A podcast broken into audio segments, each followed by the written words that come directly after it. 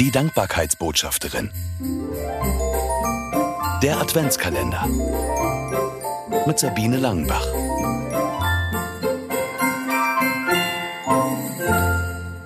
Vierzehnter Dezember. Gönnen können.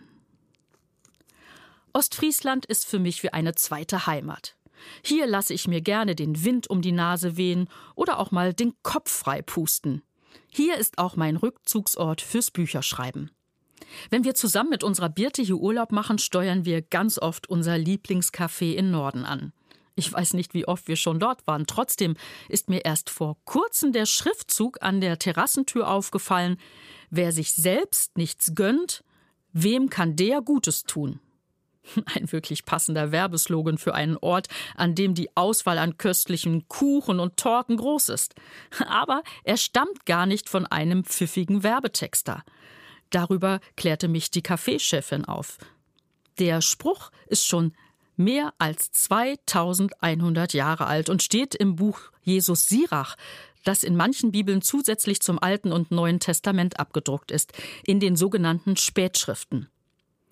Wer sich selbst nichts gönnt, wem kann der Gutes tun?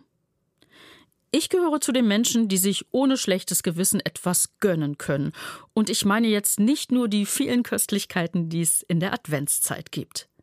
Das ganze Jahr über gönne ich mir kleine Auszeiten mitten im Alltag, zwischendurch ein paar Seiten in einem guten Buch lesen, 20 Minuten Mittagsschlaf oder in diesen Tagen auch mal nichts weiter tun, als nur dasitzen und in die flackernden Kerzen am Adventskranz schauen.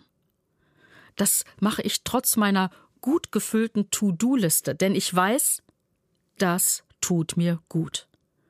Und außerdem wusste man schon vor mehr als 2000 Jahren, dass sich selbst etwas zu gönnen die beste Grundlage dafür ist, anderen etwas Gutes tun zu können. Ich weiß, dass alles Gute letztlich ein Geschenk des Himmels ist.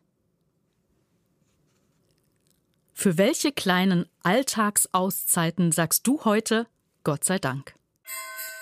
Mehr Adventskalendergeschichten gibt es im neuen Buch von Sabine Langenbach. 24 Mal dankbar im Advent. Es ist im Neufeld Verlag erschienen und erhältlich überall, wo es Bücher gibt.